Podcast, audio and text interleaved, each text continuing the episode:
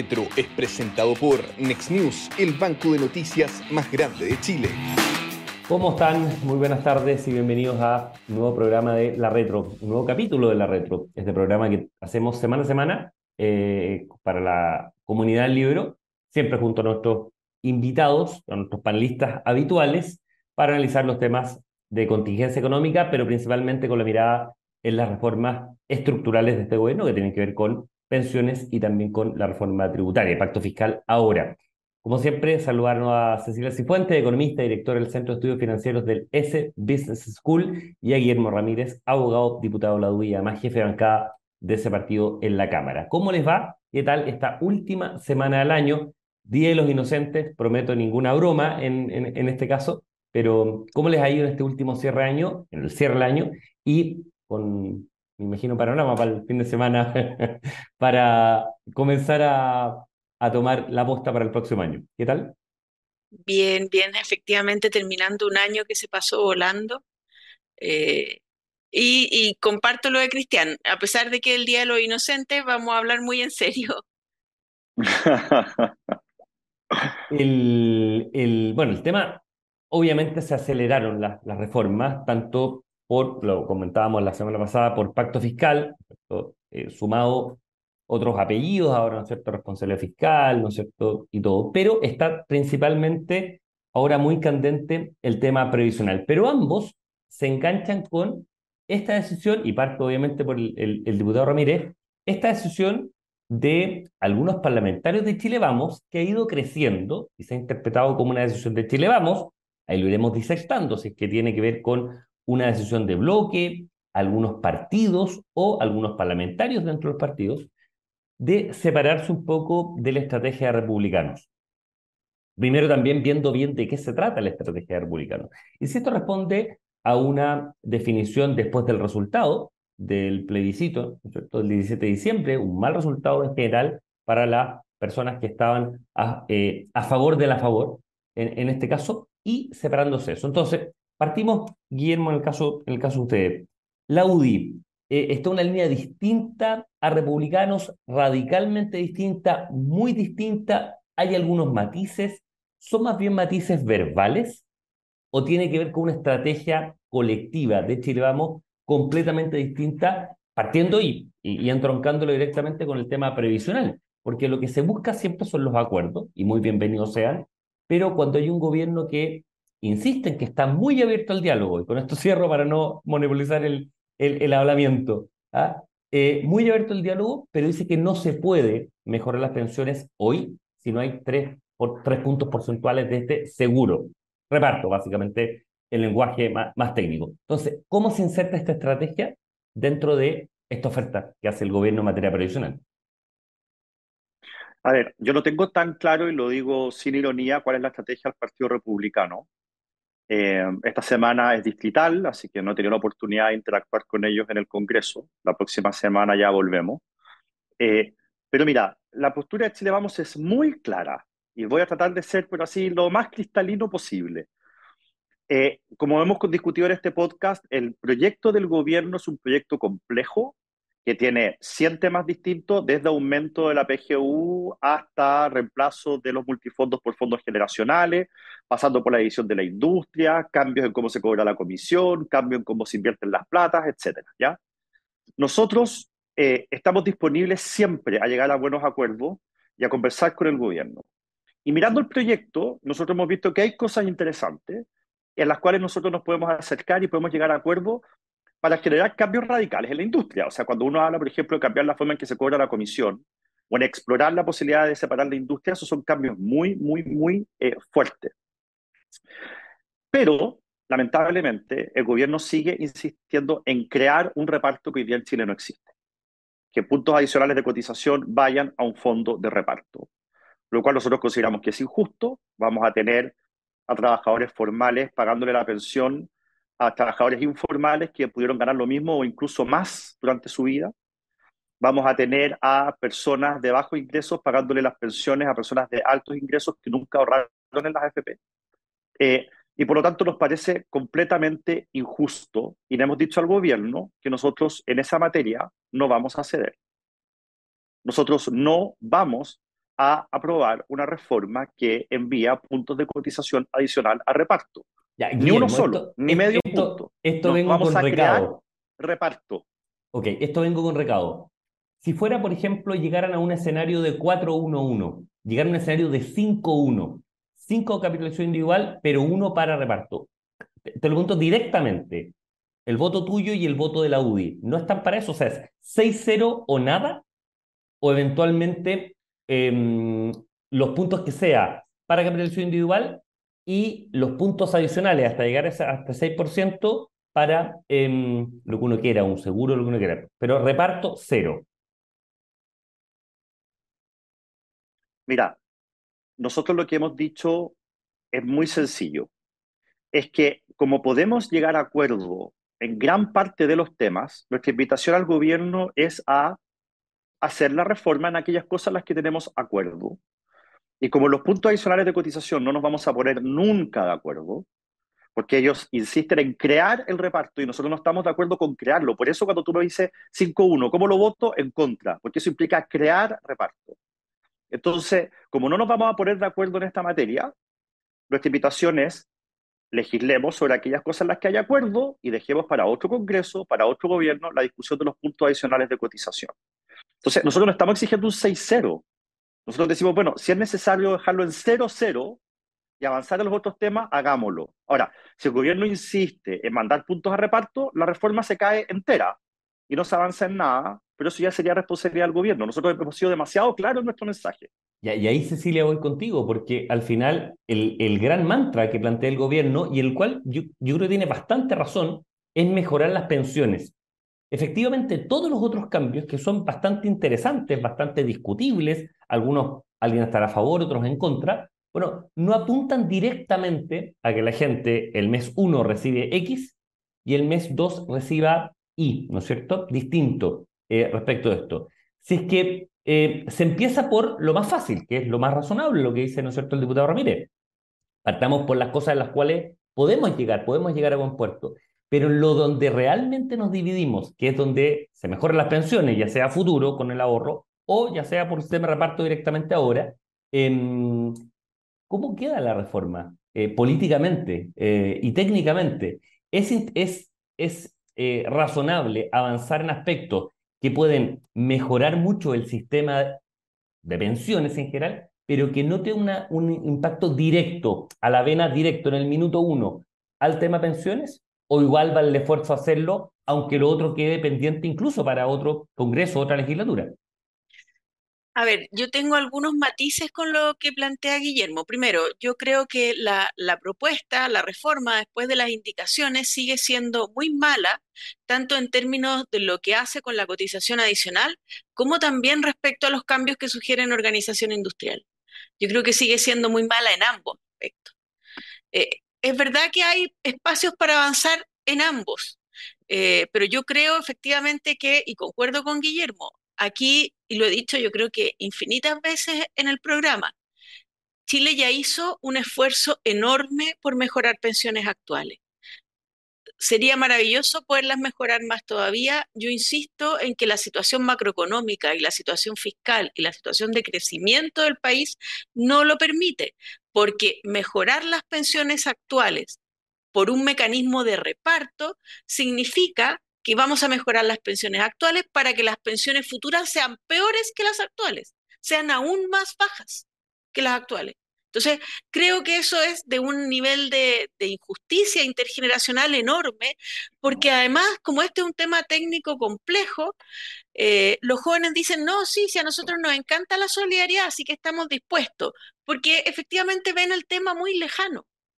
Pero a mí me gustaría decirles, mire, ¿sabe qué?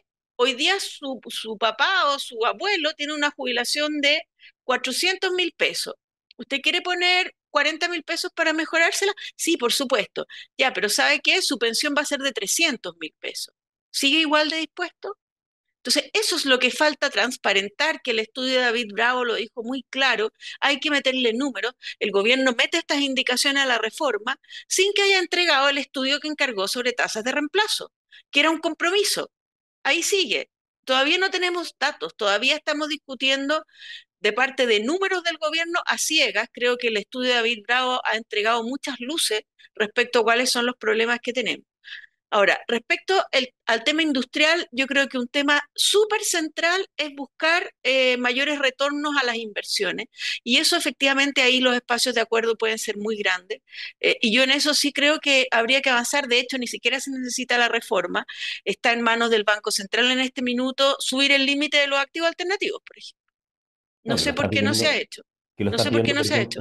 A gritos varias AFP en privado y a gritos, digo, eh, muchos de los fondos, eh, la Asociación de Fondos de Inversión, sectores del mercado financiero, que plantean que hay em, pasto verde, por decirlo de una manera, en rentabilidad, con una adicional, Cecilia, que tú entiendes mucho mejor que, que, que yo de todas maneras y que probablemente Guillermo, que tiene que ver con que las tasas de retorno están con rendimientos decrecientes. O sea, partimos ciertamente con niveles de un 12, 14% a inicio de los 80, llegamos a tener promedio histórico a inicios del 2010 en torno al 8, 8,5, pero hoy ya está en 7,5, real, por, supuesto, y con inflaciones muy altas, ¿no es cierto?, en, los primeras, eh, eh, en las primeras décadas, pero hoy probablemente vamos a estar con, con tasas de, de retorno en torno al 7, 7,5, bajando probablemente a 5 y estacionándose en 4,5, 5 real en las próximas décadas. Entonces, el desafío es mucho, mucho mayor. Vuelvo ahí, Guillermo, contigo. Es que hay un detalle bien importante que se dice poco, porque mejorar los retornos de las inversiones, un punto de aumento de retorno en las inversiones es, es, más efectivo que un punto de aumento en la tasa de cotización. Y no solo para los futuros jubilados, como dice todo el tiempo el gobierno, para todas las personas que están en retiro programado.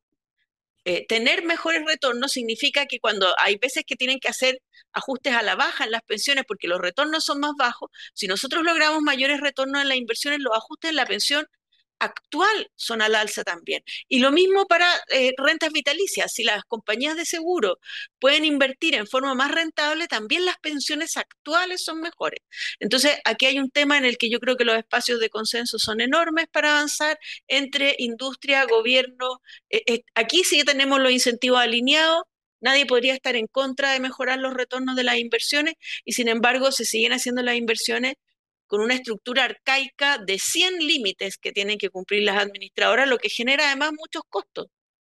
Y ahí viene la pregunta de Cajón, Guillermo. Eh, ¿Hay espacio por parte del gobierno? ¿Tú ves voluntad del gobierno, que finalmente es el que tiene la muñeca, en este caso eh, el Ejecutivo, para partir por lo quizás menos estructural, menos medular, pero que realmente hay más espacio para llegar a acuerdos y dejar de lado lo más sustancial que tiene que ver con el destino de los seis puntos, eventualmente para los próximos meses, próximos semestres, seguramente para otra, para otra legislatura. Em, pero ves espacio para partir por lo menos, insisto, sustancioso, pero donde hay más posibilidad de llegar a acuerdo? La verdad es que tengo dudas porque cuando Javier Macaya planteó esto, de dejar los puntos adicionales de cotización para un próximo gobierno, la ministra Jara reaccionó muy mal. Muy mal. Eh, habló de que estábamos picados por el resultado del plebiscito, dijo que esto era un portazo, no sé qué cosa. En general, el gobierno a esa idea reaccionó muy mal. Eh, yo creo que ellos pensaron que era una estrategia comunicacional nuestra el decir, separemos el proyecto. Pero la verdad es que es realismo puro. O sea, es una invitación al gobierno a que en vez de no sacar nada adelante, saquemos adelante aquello en lo que haya acuerdo. Eh, la declaración de Javier Macay y lo que yo estoy sosteniendo aquí hoy día es una muestra de buena voluntad, no de pequeñez política. Eh, el problema es que el gobierno eh, cree que nosotros estamos jugando a tratar de conseguir más puntos para cuentas individuales. Eh, y ese, en una especie como de juego de suma cero con los seis puntos adicionales de cotización. Eh, eso no es lo que está pasando. Lo que está pasando es que nosotros nos oponemos a que se invente, se incorpore, se cree en este sistema un componente de reparto. Por eso hemos dicho que ni siquiera un 5-1 lo votaríamos al final. No porque nos parezca insuficiente un 5-1, sino porque eso significa introducir reparto en un sistema que no tiene reparto. Ahora, el reparto es injusto es insostenible en el tiempo eh, y, además los chilenos no lo quieren. ¿Y cómo se llega a un acuerdo, insisto, y qué, qué razonable lo que tú planteas? Porque por un lado, la, la oposición plantea, mira, o gran parte de la oposición, seguramente habrá una parte de la oposición que quiera incluso entregar más de un punto porcentual a, a, reparto, pero eh, gran parte de la oposición dice, mira, seis o nada, porque no queremos crear lo que dices tú, un sistema que está fracasado en todas partes del mundo y que por la pirámide demográfica Chile además tiene una, una, mm, una fecha de vencimiento absolutamente clara, que es que es el día cero, parte completamente financiado, una solución fiscal además muy compleja. Pero por otro lado, uno tiene a Claudio Reyes, ¿no es cierto?, subsecretario de Previsión Social, planteando que uno puede conversar todo, que el, el 321 no es, un, eh, no es un sistema fijo, como dirían los entrenadores de fútbol, ¿no es cierto?, no es un, no es un esquema fijo, pero sin embargo, que para poder tener una pensión razonable es que menos del 3% a ese seguro social que ellos le llaman no se puede destinar. Lo dice en, en, cuña, ¿no es cierto?, en, en radio y en declaraciones en la prensa. ¿Cómo poder entonces llegar a un acuerdo en una, zona, en, en, un espacio donde simplemente ninguna de las dos partes, con buenas razones seguramente alguna y otra, no quieren ceder? Yo veo súper difícil eh, llegar a un acuerdo en estas circunstancias. Y mira, hoy día eh, el Mercurio en una editorial habla de la reforma tributaria del 2014, en que se llegó a un acuerdo a un mal acuerdo para Chile, a un mal acuerdo para Chile. Entonces, tampoco se trata de eh, que en el fondo ambos partidos políticos saquen la banderita de tengo capacidad de llegar a acuerdo y hagamos una mala reforma en Chile. Entonces, está bien, yo creo que se, necesita conversar y parece muy razonable que nadie se separe de la mesa, que sigamos conversando, pero tal cual como están planteadas las posturas, eh, el acuerdo se ve difícil. Yo por lo menos eso es lo que percibo desde afuera. Mientras el gobierno no, no se abra a decir, ok, yo negocio, pero me aceptan el 100% de lo que yo quiero. Entonces, y el gobierno plantea que ha cedido, pero la verdad es que, claro, cuando partió de una reforma que era absolutamente negativa y sigue siendo una reforma muy mala para, para los jubilados, para el país, para lo que necesitamos para que el país vuelva a crecer, yo siento que es una materia demasiado importante como para aceptar meter la pata con tal de mostrar un acuerdo político. Lo pasa y ahí Déjame agregar algo, perdona, Cecilia, es que cuando Cecilia dice, o sea, cuando el gobierno dice hemos cedido harto, la verdad es que el proyecto original implicaba seis puntos para reparto. Para mí eso no es una propuesta seria y yo no estoy obligado a sentarme en una mesa ante una propuesta completamente inviable. O sea, para mí esa primera propuesta no vale. Eh, y fíjate tú que ellos dijeron al principio necesitamos que haya seis puntos de reparto para entregar X beneficio. Luego dijeron cuatro puntos de reparto para entregar el mismo X beneficio, o sea, habían dejado el tejo pasado. Y ahora en el 1, 2, 3 van a entregar los mismos beneficios, pero con tres puntos de reparto. O sea, el gobierno que no ha entregado los números, los datos con los cuales ha hecho los cálculos, los tiene absolutamente escondidos, eh, está prometiendo los mismos beneficios, primero con seis puntos de reparto, después con cuatro puntos de reparto y ahora con tres puntos de reparto. Entonces, ¿sabes qué? Sin los datos en la mesa, además, esta discusión no es seria. Eh, dicen hoy día que quieren un punto para sala cuna. Nosotros sabemos que la sala cuna cuesta 0,1 punto.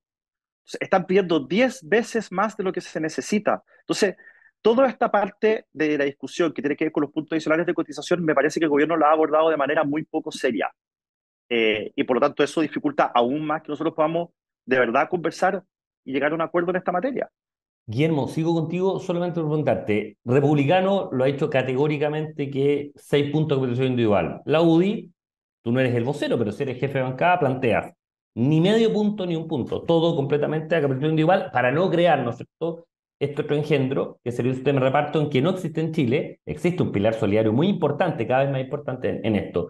¿Tú cómo ves la posición de Bópoli o la posición de, de RN? Insisto, tú no eres el vocero de ello, pero conversas regularmente, tienes una vida, ¿no es cierto?, partidaria y parlamentaria activa. ¿En qué situación los ves? ¿En qué plano los ves? Sobre todo después del resultado del domingo, de, de dos domingos atrás. RN llevó por estar exactamente en la misma postura que la UDI. Eh, el viernes hubo un tuit de Diego Chalper, en el que él se abría la solidaridad y fue muy polémico y muy comentado. Yo hablé con Diego Chalper y le pregunté eh, eh, a qué se refería. Y él me dice, Guille, eh, yo no entiendo por qué para la izquierda solidaridad es igual que reparto. Yo me opongo tenazmente a incorporar el reparto. Estoy dispuesto a que haya más solidaridad aumentando la PGU o a través de otros mecanismos, pero no a reparto. Eh, y por lo tanto, eh, yo veo a Chile bastante alineado en torno a que los puntos adicionales de cotización no pueden ir a reparto, porque eso es crear un monstruo que además tiene un apetito infinito, porque por la pirámide demográfica, para seguir dando los mismos beneficios vas a necesitar siempre ir aumentando más los puntos de reparto, porque va a haber cada vez más jubilados que, que tienen que recibir ese beneficio y cada vez menos trabajadores. Por lo tanto, nosotros no vamos a entrar en ese círculo vicioso que va destruyendo el sistema, eh, y creo que RN llevó por estar en la misma postura. En, en, en eso. Eh, y lo otro, Cecilia, que es un argumento que también te pido que tú lo aclares porque lo tienes clarísimo, que también yo siento que es muy mañoso, que es que se plantea, bueno, pero ¿por qué ahora la oposición plantea que no se puedan hacer en, la fórmula de Piñera, 3 y 3, ¿no es cierto? Tres puntos de pensión individual, tres puntos, ¿no es cierto?, para inyectar pensiones ahora. Bueno, lo que pasa es que hay un letrero monumental que es la PGU, que cambió completamente el tema. Afortunadamente, una muy buena política pública impulsada por el, el, el, primer el segundo gobierno del presidente Piñera. Bueno, pero es que ese, ese, ese, ese, ese argumento que insisto, que es del porte de una catedral, se omite de manera, desde mi perspectiva, bastante poco honesta intelectualmente, eh, y ya tenemos, ¿no es cierto?, una estructura de solidaridad muy importante presente en, eh, en el sistema, ¿no? Sí, mira, y ahí una anécdota. La verdad que mucho antes de que el gobierno de Piñera propusiera la PGU, con Patricio Raúl la propusimos. Hicimos un estudio, de hecho, yo, yo, llamé a gente del gobierno para decirle qué era lo que había que hacer y yo hacía los números en ese minuto, hicimos los números y vimos que creando una PGU se podía incluso mejorar las pensiones más de lo que proponía el 3.3 de Piñera. O sea, para todas las personas era mejor finalmente una PGU que además simplificaba mucho el sistema, era muy transparente para las personas, dejaba de distorsionar porque antes el beneficio se daba menos beneficio a los que más cotizaban, lo que generaba el incentivo a no cotizar. Para mí era una muy buena política pública y se lograba mejorar porque cuando se planteó esta reforma del 3.3, el gobierno de Piñera mostró unos cálculos de cuánto mejoraban las pensiones de los sectores de, clase baja, los sectores de clase media, los sectores... Y con la PGU nosotros logramos mejorías para todos los jubilados más grandes que lo que proponía ese 3.3. Entonces, en ese minuto yo dije, esto resuelve el problema. Pero resulta que se hizo. Las pensiones mejoraron. Y entonces aquí yo, y comparto completamente contigo, aquí hay una deshonestidad intelectual enorme por parte de la izquierda, porque hacen que eso no existe. Entonces, oye, ustedes antes daban tres estrellas, ahora no dan nada, pero mejoramos las pensiones más, las pensiones actuales más de lo que proponía esa, esa propuesta, porque siguen insistiendo en que todavía tenemos que mejorar las pensiones actuales. Por supuesto, serían mejores si no, si no se hubieran aprobado los retiros pero ahí también fueron ellos los responsables en, liderar estas políticas de los retiros. No hay capacidad para seguir mejorando más las pensiones actuales, señores políticos de izquierda, ¿para qué promovieron una antireforma que fueron los 50 mil millones de dólares que se retiraron de los fondos de pensiones? Háganse responsables de los errores que cometen y no sigan insistiendo en mejorar las pensiones actuales, porque en 10 años más, en 15 años más, el problema va a ser más grave de lo que es ahora. ¿Eso es lo que quieren? Entonces son populistas. Miércoles 3 de enero ya entramos a, no tierra derecha, ya parte, este tema, ¿no es cierto? Entra por comisión de trabajo, y ahí que se tiene que esperar, Guillermo, tú no eres parte de la comisión de trabajo, ¿no es cierto? Ahí en la UDI está eh, Cristian Lave, creo que es el, diputado que está en, la comisión de trabajo, pero ¿qué esperar ahí en, en, eso? Entra por qué tema, el Partido Socialista finalmente que tiene la manija, en este caso con la presidencia de la comisión, pero em, va a entrar por qué, por qué lado empieza a discutirse, cuáles van a ser los tiempos, cuáles son los tiempos que tú más o menos eh, pispeas para llegar a sala, eventualmente con, alguna votación. Está sin eh, con el micrófono, Guillermo, perdona. Perdona, el gobierno ha dicho que quieren que se discuta en sala en enero. Eso implica que van a pasar máquina y no va a haber ningún acuerdo en la comisión de trabajo porque un proyecto tan largo, con tantos temas, que tiene cientos de artículos, debiera tomar en una comisión como la de trabajo tres o cuatro meses en discutirla. Y ellos lo quieren discutir en tres semanas para que en la última semana de enero se vote en la sala. La única forma en que eso ocurra es que el gobierno aproveche las mayorías que tiene en esa comisión y simplemente ponga en votación sin ningún tipo de discusión artículo por artículo. Entonces, yo me temo por el anuncio del gobierno y los plazos que ellos están autoimponiéndose, eh, de que aquí vamos a tener una situación de quiebre. O sea, si hoy día el diálogo es poco, y lo que está luchando el gobierno básicamente es pasar por encima de la oposición, eh, imponer una sola mirada con las mayorías que tienen en la Cámara. Y mi pronóstico es que si ellos hacen eso, tienen los votos para hacerlo. Si ellos hacen eso en el Senado, la actitud de la oposición va a ser radicalmente más dura y menos resentida, eh, porque nadie está obligado a negociar con una persona que mientras tuvo la fuerza simplemente eh, pasó por encima tuyo. Eso no demuestra ni buena fe ni seriedad en esta materia. Guillermo, en, cinco segundos, lectura y pronóstico político en términos de impacto político, porque el, em, el apoyo que está teniendo el que los ahorros de las personas sean para las personas, la capitalización individual básicamente, es creciente. Veíamos encuestas con 56 puntos de aprobación, incluso otros que hablan de 67, en fin, han salido hartos temas. Impacto que tú ves para el apoyo del gobierno, para la figura del presidente Boric, se insiste en esto. ¿Ves un desfonde mayor o el 30% se mantiene, obviamente, y lo que puede, de apoyo, y lo que puede aumentar eventualmente es una de esquilas a ministro? No, esto para el gobierno tendría costos por las dos cosas. Primero, porque los chilenos hoy día piden acuerdos y diálogo, y pasar máquinas de esa manera es lo opuesto. Y segundo, porque estarían pasando máquinas, estarían eh, eh, imponiendo sus mayorías en contra de la voluntad de los chilenos. Eh, por lo tanto, yo sí creo que esto tendría un costo para el gobierno, además de que en el Senado tendría un terreno mucho más hostil. O sea, creo que la estrategia del gobierno de tratar de sacar esto en enero de la, de la Cámara de Diputados es una estrategia que es literalmente pan para hoy, porque efectivamente van a pasar un trámite rápido, pero hambre para mañana, eh, y después que no se quejen, cuando, cuando, después que no esgriman el argumento de que la oposición no quiere discutir, cuando ellos en la Cámara de Diputados, eh, usando sus mayorías, no están dispuestos a discutir. Y Cecilia, esta idea de impulsar también un diálogo técnico con Cristóbal Launeus, por ejemplo, ¿no cierto? Con, esta figura de la persona técnica que estaba ¿no cierto? impulsando el tema, con el despliegue que ha tenido ¿no es cierto? muy activo, ciertamente, la ministra del Trabajo, Janet Jara, los subsecretarios, en fin, ¿En qué quedó finalmente esa, esa, esa mirada un poco más técnica que supuestamente era un bálsamo que iba a nutrir esta discusión con conversaciones con los técnicos de los partidos políticos en toda esta dimensión? ¿Tú ves que finalmente primó la señal política del gobierno, muy acelerada obviamente por el triunfo del en, contra eh, hace dos domingos? ¿O todavía hay alguna esperanza de discusión técnica en lo que se viene en, en el Congreso?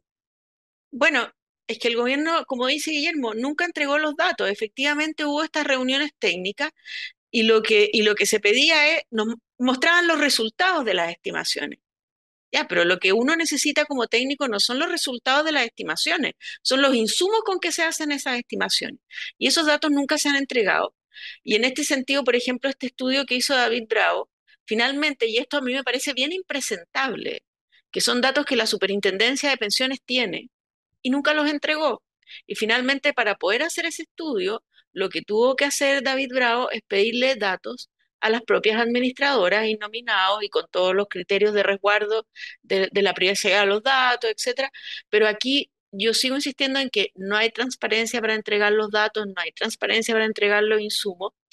Y además que aquí también, y esto creo que, que lo he dicho, eh, efectivamente la discusión técnica es muy relevante, pero los expertos que podemos discutir sistemas de seguridad social son distintos a los expertos que tienen que discutir el tema de la organización de la industria.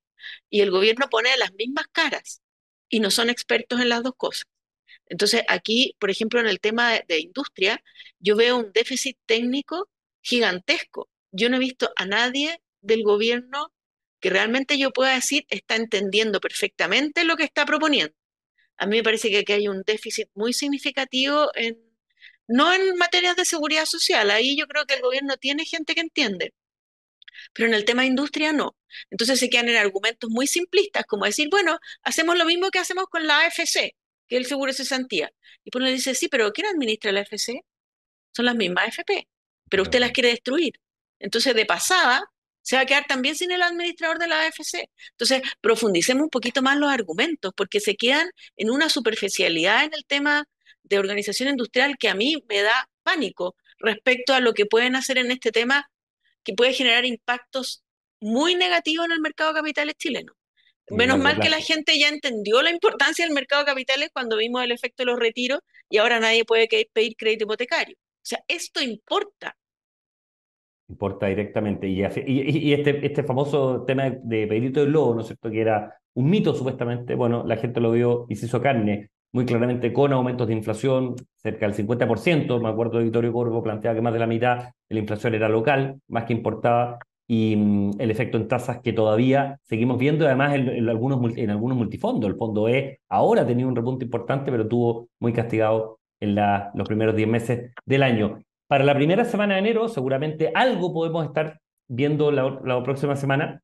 Eh, está comprometido por parte del gobierno la entrega de este estudio encargado a algunos economistas para ver las tasas de reemplazo. Eh, es curioso y es irónico que finalmente la superintendencia haya oficiado a las AFP para ver quién le había entregado y qué le habían entregado a David Bravo para la construcción de esto, en vez de entregar ellos, obviamente, con toda la reserva del CAF, no hay ninguna duda, de manera agregada los datos para calcular estas tasas de, reemplazo que son tan, tan importantes. Como siempre, muchísimas gracias a Cecilia Cifuentes, economista, directora del Centro de Estudios Financieros del S Business School, y Guillermo Ramírez, abogado, diputado de la ODI y además jefe de bancada de ese partido. Que tengan un gran cierre de año. Obviamente no les doy un feliz año nuevo porque eso siempre dice que es mala suerte, pero que tengan un gran cierre de año y nos estamos viendo eh, como último programa del año. Un gran saludo a toda la gente que nos vio esta semana y nos estamos encontrando en la próxima semana. Que tengan un muy buen día y un muy bien buen cierre de semana, mes y año. Que estén muy bien.